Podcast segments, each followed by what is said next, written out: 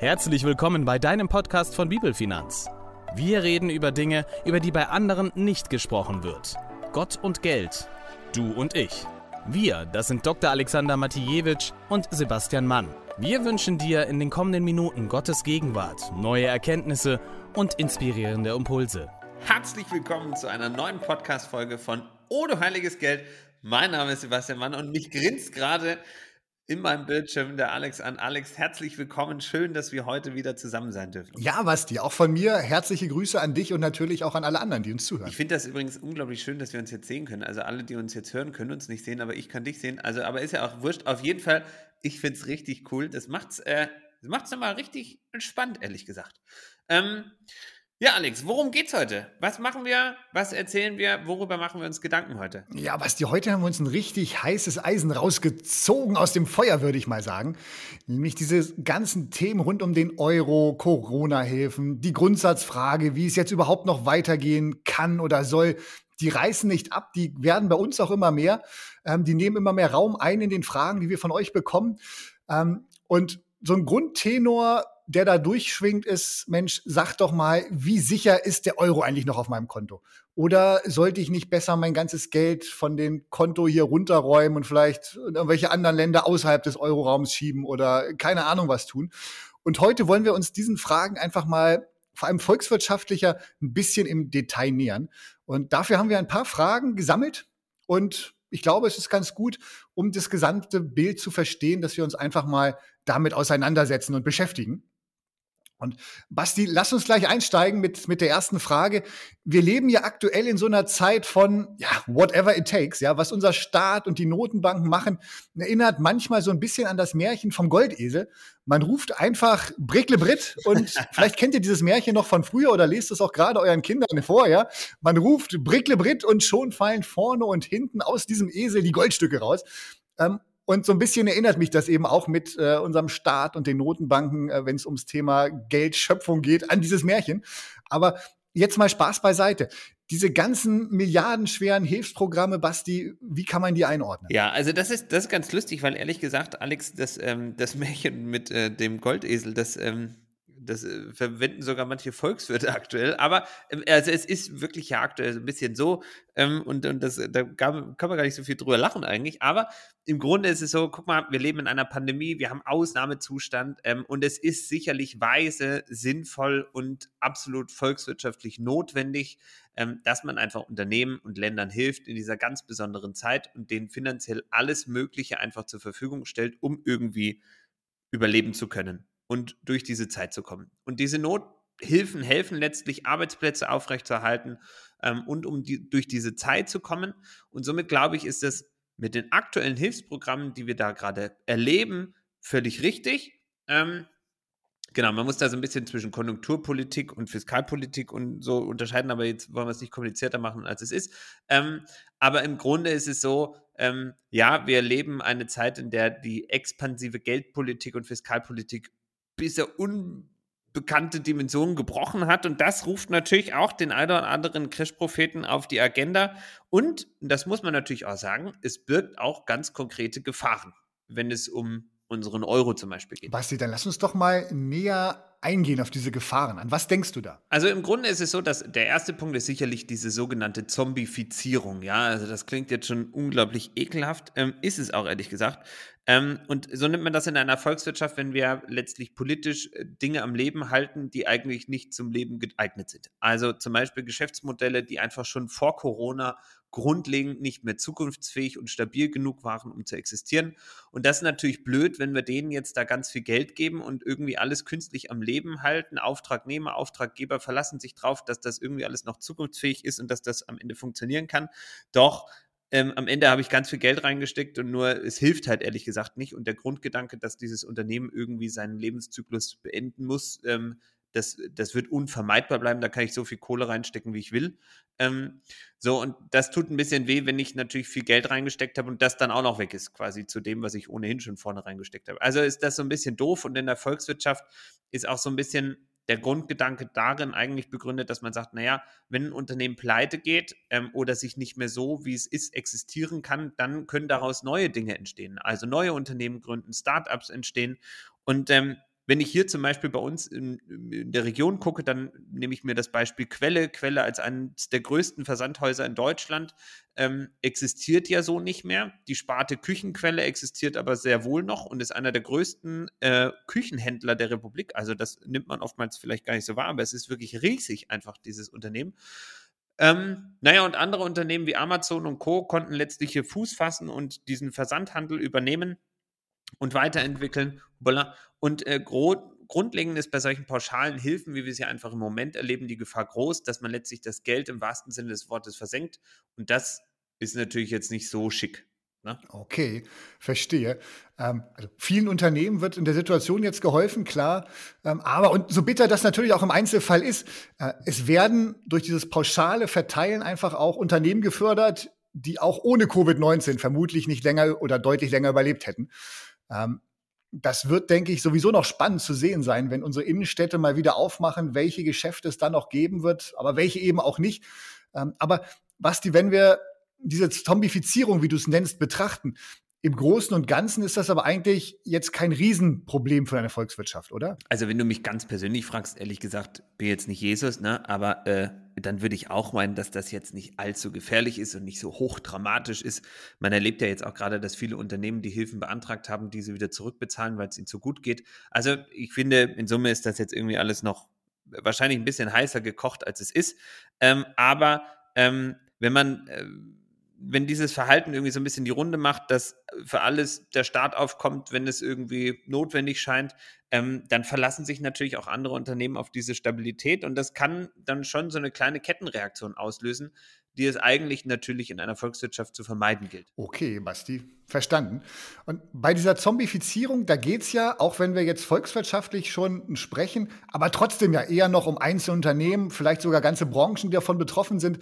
Aber lass uns doch mal komplett auf die volkswirtschaftliche Seite wechseln. Was sind hier Gefahren, über die aktuell diskutiert wird?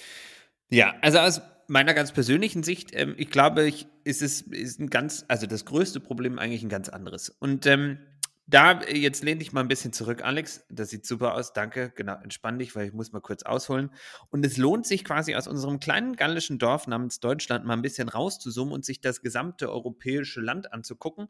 Und dann blendet man mal noch schnell Schweiz, Öst, äh, Schweiz, Österreich, wollte ich schon gerade sagen, oh, da gibt es Ärger für. Also Schweiz, Großbritannien aus und natürlich auch alle anderen Länder, die nicht in der Eurozone sind, wie zum Beispiel Tschechien, Schweden, Polen, Ungarn und so weiter. So, und ähm, dann habe ich sozusagen die Eurozone vor Augen. So, und jetzt haben wir folgendes Grundproblem, Alex. Eigentlich ist es so, dass wir alle noch eigenständige Länder sind. Aber uns eint ja eine Währungsunion. Das bedeutet, der Euro hat einen einheitlichen Wechselkurs und so weiter. Und durch die Corona-Politik, aber auch ehrlich gesagt schon äh, vorher durch die Fiskal- und Geldpolitik seit der Lehman-Pleite, hat sich jetzt ein kleiner, aber feiner Schuldenberg der Eurozone gebildet. Problem dabei ist aber, die Zinsen sind für alle recht ähnlich, denn Italien, Spanien, Portugal, Griechenland zahlen im Niveau ungefähr genauso viel Zinsen wie Deutschland. Unterscheidet sich ganz leicht, nur noch ehrlich gesagt. Das war aber per se eigentlich nicht wirklich der Plan, also zumindest ist das nicht ganz so physikalisch erklärbar, dass das so ist. Ähm, und war nicht so die Idee, hinter dem der Euro gesteckt hat, sozusagen. Und das ist ehrlich gesagt das große Diskussionsumfeld, in dem man sich hier gerade bewegt, nämlich dass man so ein bisschen ähm, vor einer Verallgemeinerung von Schulden einfach steht. Das heißt, platt formuliert, andere Länder der Eurozone machen viel mehr Schulden vielleicht als wir in Deutschland und trotzdem müssen wir diese Schulden dann nachher mit zurückzahlen. Kann man das so zusammenfassen? Genau, also diese Geldmenge, die wir da jetzt gerade produziert haben, und das ist alles recht viel, wenn man sich das anschaut, und dieses ganze Eurozonen-Thematik quasi, dass jetzt hier einfach alle irgendwie so ein bisschen aufgrund des Zinsniveaus irgendwie ein gleiches Niveau entwickeln, sorgt so ein bisschen dafür, dass die Sorge groß ist, dass wir hier so eine Verallgemeinerung von Staatsverschuldung produzieren und auch eine gemeinsame Haftung produzieren. Und das deutsche Bundesverfassungsgericht sieht das sogar als einen ganz deutlichen Verstoß gegen EU-Recht. Ähm, Genau, dass diese Sorge vor Verallgemeinerung der EU-Staatsschulden quasi existiert. Und wenn jedes Land wieder den Zins bezahlen müsste, der eigentlich auf das einzelne Land mit Blick auf die Bonität und Wirtschaftskraft zu zahlen ist, dann wäre der Zins in Italien, Spanien, Portugal, Griechenland deutlich höher und unserer in Deutschland vielleicht sogar noch deutlich niedriger. Und ähm, ja, das gerade ein bisschen Hot Topic, so würde ich es mal nennen. Ne? So. Okay. Also die Sorge ist wirklich groß davor, dass letztendlich wir als Deutschland die Zeche zahlen für ich will jetzt kein einzelnes Land rausgreifen von denen, die du genannt hast, aber auf jeden Fall für andere, dass wir für deren Schulden mit aufkommen sollen. Voll. Also das ist zumindest mal äh, durchaus das Problem, das unter anderem diskutiert wird ähm, und im Ergebnis vor allem politisch deutlich, also deutlich vielschichtiger. Denn wir haben ja auch mächtig partizipiert als Deutschland und ganz so leicht kommt man aus dieser ganzen Nummer auch irgendwie nicht raus. Aber das ist ehrlich gesagt nur Teil 1 der gesamten Problemdarstellung. Uh, Basti, jetzt äh, bin ich aber gespannt. Was kommt denn dann noch als Teil 2? Naja, es ist so, pass auf. Wir haben ja seit Jahren keine beziehungsweise nur eine geringe Inflation. Das zumindest lesen wir an den Zahlen ständig ab. Ganz so richtig ist das vielleicht bedingt, ähm, wenn man sich noch ein paar andere Zahlen dazuzieht. Ähm, denn wenn man sich zum Beispiel die Immobilienpreisentwicklung ansieht in Deutschland, dann haben wir hier teilweise Wertsteigerungen von 90 bis 100 Prozent seit der Lehman-Pleite 2009 zu verzeichnen und ähm, das jetzt bis Ende 2020. Und gleichzeitig sind die Lohnniveaus auch wieder gestiegen und das teilweise deutlich überhalb der Inflationsrate. Und gleichzeitig haben wir die expansive Geldpolitik nicht wirklich aufgelöst oder aufgehört oder zurückgefahren seit der weltweiten Finanz- und Wirtschaftskrise 2009. Und ähm, das checkt man hier in Deutschland vielleicht gar nicht so richtig. Ähm, aber ich habe manchmal so das Gefühl, ähm, denn wir haben ja in Deutschland quasi ja bis vor Corona noch eine schwarze Null im Staatshaushalt irgendwie angeführt und das war ja irgendwie alles, klang irgendwie so super entspannt, aber mit dieser expansiven Geldpolitik haben wir reell ja gar nicht aufgehört. Ähm, und auf uns als Land betrachtet ist jetzt irgendwie alles tutti gewesen, deswegen könnten wir ja jetzt auch das Geld aus Kanonen quasi äh, rausschießen, um irgendwie Corona zu heilen, finanziell zumindest, und es stört irgendwie auch keinen signifikant. Genau. Und äh, das, äh, das ist quasi Herleitung zu Teil 2 des Problems quasi. Okay, Basti, aber jetzt muss ich trotzdem noch mal einhaken. Warum haben wir denn jetzt keine Inflation? Also aus den offiziellen Zahlen, wenn wir doch eigentlich so viel Unterstützung verteilen, so viel ja, Förderung rausgeben und das Geldangebot damit eigentlich deutlich größer ist als die Geldnachfrage. Dann müsste doch eigentlich Inflation da sein, oder nicht? Spannende Frage, Alex. Und äh, ja, das ist, äh, das ist eigentlich richtig. Denn in Summe, allein jetzt mal auf die Corona-Pandemie bezogen, haben wir in Europa, also in der Eurozone, rund 2,8 Billionen, also Billionen Euro an Nothilfen, Krediten, Garantien, Förderungen letztlich aus dem Drucker gelassen. Und die Frage nach der Inflation wird damit natürlich immer lauter. Ähm, so, und jetzt hört man ja auch immer wieder, naja, das ist alles nicht so wild, weil die Inflation kann jetzt ruhig mal ein bisschen höher ausfallen als bisher, war ja die letzten Jahre nicht so hoch und somit irgendwie alles schon okay und irgendwie wirkt das recht beruhigend und entspannend. Ähm, und okay, scheint wohl, als hätten wir irgendwie alles ein bisschen unter Kontrolle. Aber so richtig höre ich da nicht Überzeugung aus deiner Stimme raus, Basti. Du siehst das anders, ja? Ja, also andersrum. Die Frage, ob wir es unter Kontrolle haben, werden wir jetzt relativ äh, zeitverzögert erst sehen. Ähm, aber letztlich ist das schon die richtige und gute Frage. Nämlich, haben wir das unter Kontrolle? Und wenn man hier jetzt mal so ein paar echte Experten fragt, also ich rede jetzt nicht von irgendwelchen Crash-Propheten, sondern beispielsweise Professor Hans-Werner Sinn, ehemaliger Leiter des IFO-Institut für Wirtschaftsforschung, also dem Institut für Wirtschaftsforschung, unter anderem auch noch Professor an der TU München und so weiter. Und wenn man solche Volkswirte letztlich zu Wort kommen lässt, ähm, dann, ähm, dann hat man schon so ein, so ein bisschen das Gefühl, dass es schon Leute gibt, die gewisse Zweifel daran haben, dass wir hier alles unter Kontrolle haben irgendwie und deuten letztlich auf das Problem hin, in dem wir nämlich gerade stecken. Und das ist die Liquiditätsfalle nach Keynes. So. Ähm, und äh, da erinnerst du dich vielleicht auch noch äh, ans Studium dran, ähm, als wir über dieses Phänomen quasi der Liquiditätsfalle äh, gesprochen haben oder beigebracht bekommen haben. Puh, Basti, da, da glimmen vielleicht ein paar meiner Synapsen ganz, ganz schwach und erinnern mich dran, okay, du hast diesen Begriff mal gehört, ähm, aber klär uns doch bitte nochmal auf. Was ist eine Liquiditätsfalle und was ist so schlimm daran? Was ist das Problem? Naja, letztlich folgendes. Ne? Wir können jetzt einfach, also das Grundproblem ist einfach, wir könnten jetzt Geld drucken und drucken und drucken und Tag und Nacht und am Wochenende und ähm, es kommt aber einfach halt einfach nicht in Umlauf. So, und ähm, dieser Umlauf ist aber notwendig, also die Geldmenge muss in den Umlauf kommen, in diesen Kreislauf kommen, in den eigentlich geschlossenen Kreis, damit Inflation und dieses ganze Spiel letztlich funktionieren kann, in dem wir hier stecken. Nur das Problem ist, es gibt sogenannte Horte laut Keynes und diese Horte sind einfach Grund dafür, warum Geldmenge nicht in Umlauf kommt. Und das heißt, dass sich letztlich gerade ganz viel Geld nicht im Kreislauf der Wirtschaft befindet, ähm, aber es existiert. So. Und wenn es nicht im Kreislauf der Wirtschaft sozusagen oder einer Volkswirtschaft existiert, dann bleibt die Inflation niedrig, das Geld aber selbst ist noch da. Klingt jetzt ein bisschen komisch, ist aber so. Und de facto ähm, ist das auch aktuell einfach der Fall. Denn das ganze Geld liegt irgendwie auf Bankkonten, auf Konten der Banken bei den Zentralbanken, in entschuldeten Unternehmen, in Ländern mit schwarzen Nullen und es liegt und liegt und liegt und keiner will es einfach haben. Und das nennt man per se die Liquiditätsfalle, nämlich ich kann jetzt Angebot schaffen, wie ich will. Es will halt einfach keiner okay. haben. So, es bringt irgendwie nichts und es kommt nicht in Schwung und damit ist diese Nummer halt einfach ein bisschen, ja, in der stecken okay. wir letztlich. Ne? Das heißt, man kann jetzt Hilfen und Hilfen drucken und irgendwie alles rausschmeißen und Brickle Bridge rufen quasi und der Esel pupst und spuckt wie wild quasi, aber keiner will haben. Ja, so ungefähr kann man sich die Liquiditätsfalle vorstellen. Und die Vorstellung, dass wir da gerade drin stecken, ist nicht so abwegig. Ähm, aber wo ist dann im Moment das Problem da dran, Basti, wenn es einfach keiner haben will? Können wir sagen, na gut, dann liegt es da halt, soll es rumliegen? Wenn es eben keiner haben will. Was ist das Schlimme daran? Genau, also es gibt jetzt auch einige wirklich unglaublich intelligente, schlaue Köpfe, Professoren, die sagen, genau, eben, wo ist das Problem? Das kriegen wir schon irgendwie unter Kontrolle.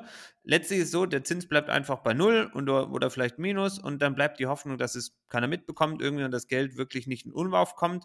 Denn wenn es mal, das ist eigentlich das Problem und da gibt es jetzt wieder andere Experten, die sagen, ja, das könnte schon zum Problem werden, wie zum Beispiel Professor Hans-Werner Sinn, der das schon als unglaubliches Problem interpretiert, der sagt halt, naja, guck mal, wenn das Geld mal ins Laufen kommt, also wenn diese Geldmenge, die wir da haben in diesen Horten, die jetzt nicht gerade klein ist, ähm, wenn die mal die Runde macht quasi und so ein Umlauf kommt, dann ist Inflation ähm, ja deutlich gewährleistet oder ich sage mal deutlich wahrscheinlicher. Das Problem ist, als Notenbank die Inflation wieder zu korrigieren, ist gar nicht so einfach, ähm, und ist deutlich einfacher, Brickle Brit zu rufen, anstatt äh, im Gegensatz zur Inflation wieder zurückzuführen, quasi.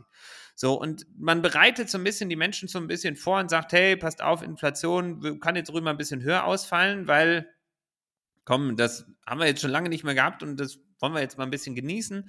So, und diese Umlaufgeschwindigkeit zu stoppen und zu regulieren, ähm, das ist halt einfach die große Kunst ähm, und, und das stellen natürlich viele einfach in Frage, ob das jetzt irgendwie kommt ähm, oder klappt. So. Und dann droht letztlich Inflation. Ähm, und die Frage ist halt einfach, wie groß wird die dann sein? Ähm, und es gibt natürlich dann jetzt auch aktuell schon einige, die sagen, naja, äh, es gab ja schon mal Zeiten, in denen die Inflation ein bisschen größer war als bisher. Und man kann damit auch ganze Währungen kaputt machen. So. Ähm, aber tendenziell ist eher so aktuelles Motto, we have everything under control. Ähm, und das wäre auch schön, wenn wir das so annehmen dürften. Ähm, genau, weil das, ähm, ja, das würde einfach ein bisschen Ruhe bringen, weißt du? Ja, das klingt jetzt aber schon so ein bisschen besorgniserregend, Basti, was du da erzählst, oder nicht? Das ist ganz richtig, Alex. Und jetzt pass auf. Also mal äh, für alle Ohren zu, die uns gerade zuhören. Weil wenn wir beide, Alex, jetzt mal richtig viel Kohle verdienen wollten, ähm, dann, dann ist das wirklich besorgniserregend, ja, weil dann wäre mein Plan wie folgt, Alex. Also, wir geben dieser Folge jetzt noch irgendwie so einen ganz gruseligen Untertitel, wie zum Beispiel kurz vor dem Crash oder Rette sich wer kann oder der Euro-Crash kommt oder mh, hm, Jesus braucht noch etwas Zeit, aber die Offenbarung setzt in Europa ein, irgendwie sowas. Und dann bringen wir noch drei bis vier angsteinflößende Podcast-Folgen mit raus. Dann lass uns das alles noch in einem Buch drucken. Ähm, da gibt es auch gerade aktuell viele Verlage, die dafür super empfänglich sind. Ähm, setzen das bei Amazon groß in Szene und ähm, versetzen dem Buchtitel und dem Untertitel und dem Klappentext noch die richtigen Worte. Mhm. Uns beschreiben wir dann einfach als massiv schlaue Köpfe. Ich meine, du hast ja schon mal einen Doktortitel. Ich meine, das sollte uns eigentlich reichen. So, hauen alle Titel, die wir irgendwie auf der Deckseite unterbringen können, zu, von uns noch da drauf noch ein bisschen gruselige Untergrundmusik bei unserem Vorstellungsvideo des Buches auf YouTube und dann natürlich noch ein bisschen apokalyptische Bildmaterialien, vielleicht irgendwie eine brennende Erde oder brennendes Gold und Silber oder irgendwie, ah, verbrannten Euro oder so wäre cool irgendwie auf dem Cover, das wäre auch noch gut. Und dann, pass auf, Alex, und dann gehen wir noch einen Schritt weiter. Wir gründen da noch ein Trainingscenter, also irgendwie eine Online-Akademie, Rette deine Euros nennen wir die. Und dann sagen wir mal, der Kurs kostet so ich würde sagen 5000 Euro. Ich finde das durchaus angemessen, Alex, für uns beide. Und dann vertreiben wir das über diesen Weg dann auch noch. Ähm, da können wir noch ein paar Rettungswesten, Goldbarren, Silberbarren oder irgendwas anderes noch mit reinpacken. Da fällt uns schon noch was ein. Naja, und dann, Alex, ich meine, dann sind wir mächtig berühmt und bekannt bald. Und glaub mir, ich meine, das dauert nicht lange. Dann sind wir auch in irgendwelchen super Konferenzen ganz oben auf dem Podium und sagen dort, äh, steht schon alles in der Bibel und schon haben wir es geschafft, Alex. Also ich sag mal, ich sag mal, so könnten wir jetzt unglaublich gut Business machen einfach. Und ähm, Okay. kann man machen. Ja? Ist aber schon ein bisschen gemein, Basti, was du da sagst. Ja, aber ich glaube, ich, glaub, ich habe schon so ein Gefühl dafür, worauf du hinaus willst. Aber äh, lass mir noch eine letzte Frage stellen, bevor wir deinen Plan dann gleich nach dem Podcast in die Tat umsetzen. Was machen wir mit den ganzen Euros, die wir dann verdienen dadurch? Ja, das ist eine gute Frage, Alex. Also die müssten wir dann entweder auf den Kopf hauen, also quasi ganz gemäß des Buch Predigers einfach das Leben genießen, viel Wein trinken und es uns gut gehen lassen. Naja, und ähm, äh, genau, also ich meine, tendenziell müssten wir das Geld dann auch irgendwie in Gold packen oder irgendwie in Bitcoins oder was auch immer damit machen. Also wir könnten natürlich mit den Euros, weil wir natürlich auch super reich werden dann bestimmt, weil wir echt viele Leute haben, die 5000 Euro aktuell dafür bezahlen, das glaube ich schon. Ähm, wir können uns da auch ein paar Kleider drucken, äh, Kleider irgendwie nähen oder Jeans aus Euros irgendwie dann machen lassen, weil war ja 1923 bei der Hyperinflation auch so. Also irgendwie sowas. Ne? Okay, Basti, der Vergleich zu 1923 jetzt jetzt aber schon deutlich beunruhigender als das, was du vorhin noch erzählt hast. Ähm, also du sagst ja schon, der Höhepunkt der Hyperinflation in Deutschland damals, 1923. Machst du jetzt Scherze oder ist die Lage wirklich so ernst? Sorry, Alex. Äh, muss ich gestehen, äh, und auch, Entschuldigung, nach da draußen ist mir gerade ein bisschen die Fantasie durchgebrannt, ne? Aber, um es auf den Punkt zu bringen, ja, tendenziell irgendwie schon potenziell äh, möglich. So, ähm, das ist jetzt nicht deutlich gefährlicher als schon vor ein paar Jahren, ehrlich gesagt. Ähm, aber im Grunde ist das Potenzial für eine große Inflation durchaus existent. So. Ähm, Punkt. Was siehst du konkret dann so gefährlich jetzt an der Situation? Naja, letztlich, dass wir jetzt ganz viele Ausgangsszenarien vor uns haben und nicht wissen, welches kommt. Ähm, ist jetzt auch nicht so besonders, ehrlich gesagt. Äh, also ist jetzt nicht so Neues, dass wir die Welt nicht vorhersehen können. Aber sowas hat natürlich Blasenpotenzial. Und wir könnten jetzt beispielsweise eine deutlich erhöhte Inflation bekommen als gewollt. Das bedeutet letztlich, das Geld auf dem Konto wird stetig weniger wert, weniger Kaufkraftvolumen steckt dahinter und wir haben keine sichere Geldanlage, die es dann stoppen könnte. Also Ne, du kannst nicht einfach ein Tagesgeld-Festgeldkonto anlegen irgendwie und sagen, okay, aber wenigstens habe ich Inflationsausgleich. Geht nicht quasi. Ähm, auch möglich ist natürlich, dass wir Inflation haben und eine fallende Nachfrage. Das wäre dann ungefähr in die Kategorie doppelt doof zu verbuchen, quasi, denn das nennt man dann nämlich Stagflation, sprich Inflation und erhöhte Arbeitslosigkeit. Das ist dann weniger lustig und gilt es natürlich als Notenbank, als Regierung, als Politik definitiv zu vermeiden.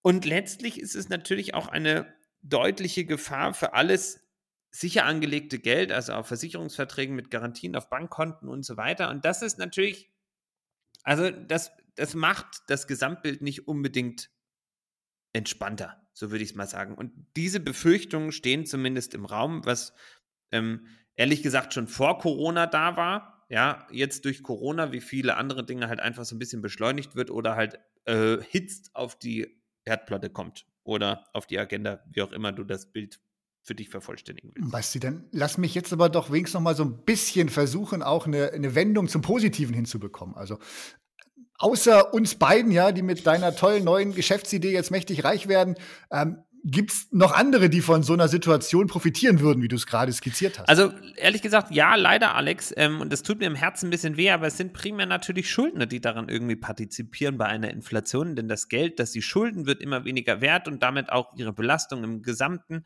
Aber natürlich auch alle, die in sogenannten Sachwerten, so wird das ja oftmals auch gerne irgendwie im allgemeinen Begriff zusammengefasst investiert sind, die immer einen angemessenen Umrechnungskurs letztlich erfahren. Also beispielsweise Aktien oder Immobilien oder auch für alle, die es unbedingt brauchen, äh, wären das sogar Gold, Silber, also sprich Edelmetalle, aber natürlich auch Grund und Boden, Wald und so weiter und so fort. Das heißt jetzt nochmal schnell die Bank anrufen, mein Konto, den Dispo voll ausreizen, was geht, äh, was ich an Kredit vielleicht noch kriegen kann, abholen und alle Wohnungen, die verfügbar sind, kaufen? Und dann vermieden? Ist das dann die Schlussfolgerung daraus? Ja, das ist super spannend, denn ich habe so ein bisschen das Gefühl, das denken natürlich gerade viele. Ähm, doch ich habe gerade gesagt, wenn wir eine Stagflation zum Beispiel bekommen, dann haben wir ja auch eine erhöhte Arbeitslosigkeit. Das könnte äh, dann auch blöd werden, wenn man zum Beispiel die Mieten nicht mehr so bezahlt bekommt oder den eigenen Job vielleicht sogar irgendwie quasi davon betroffen ist. Das heißt, Schuldenaufnahme klingt im ersten Augenblick super schlau, doch man sollte nicht wie ein blindes Huhn hier durch die Gegend marschieren und einfach aufgrund von irgendwelchen Instagram-Postings irgendwelche so weitreichenden großen Investitionsentscheidungen treffen, aus meiner Sicht. Will nicht heißen, dass alles blöd ist, aber ich glaube, es tut gut, so wie es schon in der Bibel steht, zu handeln, nämlich gute Planung und harte Arbeit führen zu Wohlstand. Wer aber überstürzt handelt, steht am Ende mit leeren Händen da. Und das lesen wir in Sprüche 21, Vers 5. Ich meine, ich kann die Sehnsucht unglaublich gut nachvollziehen, dass man in so einer Zeit zu den Schlauen gehören möchte und die alles irgendwie richtig machen. Aber das Problem ist, wir wissen de facto heute noch gar nicht, was rückblickend in fünf oder zehn Jahren eigentlich passiert ist. Und wir können nur vermuten, mutmaßen. Und oftmals erlebe ich die Lösungsvorschläge die irgendwie jetzt aktuell für uns irgendwie parat stehen, die sind irgendwie so halb durchdacht und unfertig, dass es ein bisschen arg naiv ist quasi, ähm, manch so eine Entscheidung irgendwie zu treffen. Und ähm, es gibt aktuell ja auch viele Volkswirte, die, die sagen, dass wir aus dieser aktuellen Politik unglaublich gut und entspannt hervorkommen können, aber so richtig wissen tun wir es einfach de facto nicht. Okay, Basti, aber für unsere Hörer, was bleibt denn jetzt noch über? Und jetzt sag bloß nicht wieder Prediger FS2. Naja, also wenn man, äh, wenn man uns so zuhört, äh, dann sitzt dieser Vers hoffentlich bei allen tief und fest. Aber ehrlich gesagt, ja, das wäre auch Teil meiner Antwort. Also verteile dein Vermögen auf sieben oder acht, denn du weißt nicht, welches Unglück über die Welt hineinbricht. Es ist einfach und bleibt unglaublich weise. Und wenn das breit diversifizierteste Investmentdepot bestehend aus mehreren Aktien, Währungen, Anleihen, Bonitäten nicht ausreicht, dann gehören sicher auch noch Edelmetalle, wegen mir sogar Bitcoin oder was auch, also auch wenn ich es jetzt nicht so persönlich finde, aber das ist ganz äh, subjektiv äh, gemeint. Immobilien, egal ob real in Fonds oder in Aktien, Grund und Boden und was auch immer noch irgendwie dir einfällt, Uhren, Oldtimer oder was auch immer irgendwie dazu. Aber im vollen Bewusstsein diversifiziere, aber keiner garantiert dir damit etwas. Nicht alles muss und kann funktionieren, aber das sorgt sicher für die Einhaltung von Prediger 11, Vers 2 und auch für einen gewissen Schutz sozusagen der potenziellen Probleme, die entstehen könnten, wenn sie denn kommen, falls man keine anderen Lösungen auspackt. Ja, Basti, danke dafür. Ich habe dich so gern mit deinem Prediger 11, Vers 2, du. Es kommt immer wieder um die Ecke. Äh, aber Du sagtest ja, das ist vielleicht ein Teil deiner Lösung. Was hätten wir denn noch für Alternativwege, wie man vielleicht jetzt noch aus dieser Nummer rauskommt? Naja, also letztlich ähm, natürlich wäre unter anderem jetzt aus der gesamtvolkswirtschaftlichen Sicht es so, dass man natürlich in der Eurozone die unterschiedlichen Bonitäten wieder aufleben lassen könnte. Das heißt, die schwächeren Länder auch mit höheren Zinsen dich belastet, um diese Verallgemeinerung der Schuldlast quasi zu umgehen. Ähm, und es gibt auch noch viele weitere Modelle, die jetzt äh, aber für heute deutlich zu weit führen werden. Ähm, und da gibt es ja viele helle, schlaue, intelligente, unglaublich begabte, befähigte, gute Professoren, Doktoren und, und Wissenschaftler, die sich mit diesen Problemen beschäftigen und auch äh, Verantwortung tragen in diesem Bereich. Ähm, aber das ist letztlich auch so natürlich dieses politische, rechtliche Dilemma, in dem man da gerade steckt und wird der ähm, aus meiner Perspektive irgendwie wird schon natürlich so ein bisschen der Kurs auf eine gesamtschuldnerische, äh, gesamtschuldnerische Haftung der Euro-Staaten irgendwie zu erwarten sein. Und das bedeutet letztlich, dass wir in Deutschland auch mehr Verantwortung für weitere Mitgliedstaaten haben, als uns vielleicht im ersten Augenblick recht ist. Aber das wird die Zeit letztlich einfach noch zeigen. Basti, dann lass mich hier noch mal kurz reingrätschen, denn so eine solidarische Verantwortung, in der die Reichen den Armen helfen, das ist ja eigentlich nicht so völlig verkehrt. Also man könnte ja sogar sagen, das ist nahezu biblisch. Ähm, wenn ich jetzt zum Beispiel an 2. Korinther 8, Vers 14 denke, zum jetzigen Zeitpunkt hilft euer Überfluss ihrem Mangel ab, damit dann ein anderes Mal ihr Überfluss eurem Mangel abhilft. Und auf diese Weise kommt es zu einem Ausgleich. Vielleicht jetzt nur dumm, dass wir als Deutsche gerade zu den Reichen gehören und von unserem Überfluss äh, selbstlos was abgeben sollen. Ja, Alex, das ist ein spannender Gedanke. Ähm, Bisschen umstrittener Gedanke, muss man dazu sagen, weil Griechenland haben wir erst einen Schuldenschnitt verpasst ähm, und auch der Maastricht-Vertrag lässt das irgendwie alles gar nicht zu. Aber alles eigentlich äh, nicht so verkehrt und vielleicht kommt es so auch noch, ob, ähm, ja, das, genau, da ist man sich in der Volkswirtschaft natürlich irgendwie alles unglaublich uneinig, quasi, ob Schuldenschnitt alleine hilft, um wieder irgendwie äh, eine große Ernte irgendwie einfahren zu können. Aber ähm, biblisch betrachtet irgendwie klingt es deutlich sinnvoll und damit sind wir auch schon beim eigentlichen Kern. Denn ich bin absolut überzeugt, dass es wirklich Sinn macht, sich nochmal zu fragen, wenn man das alles so hört, wie leicht geht es mir eigentlich damit? Oder, also wirklich als Person, oder umgekehrt, wenn ich damit richtig viel zu kämpfen habe und du dich vielleicht kurz davor bist, irgendwie unseren vorhin genannten 5000 Euro Kurs zu buchen, wozu wir dich ganz herzlich einladen. Und wenn du jetzt noch anrufst, dann gibt es das Ganze auch noch für 4995 Euro. Ähm, da mag ich dich ermutigen, nochmal deine Motivation und dein Herz in Frage zu stellen. Also vielleicht nur nochmal für alle, die den Anfang äh, verpasst haben oder abgelenkt waren vom Bügeln oder wie auch immer. Also ne, ihr müsst nicht anrufen und irgendwelche 5000 Euro Kurse bei uns buchen. Basti, nein, nein genau, ja, macht die Leute nicht verrückt. ähm, aber trotzdem noch mal an dem Punkt. Ich, ich höre ja, ja auch immer wieder aus Gesprächen das Argument, wenn es darum geht, was mache ich jetzt mit meinem Geld, aber ich will doch einfach ein treuer Verwalter für Gott sein und daher weise mit den anvertrauten Finanzen umgehen, umgehen.